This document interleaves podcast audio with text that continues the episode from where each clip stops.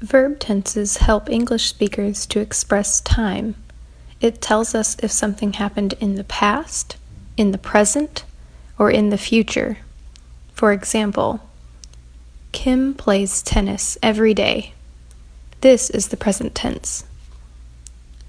Kim played tennis yesterday. This is the past tense. Kim will play tennis next weekend. This is the future tense.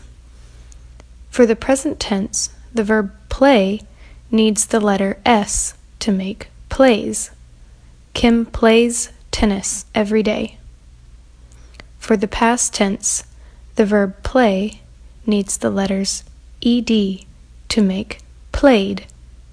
Kim played tennis yesterday. For the future tense, we add the word will in front of play to make will play. Kim will play tennis next weekend.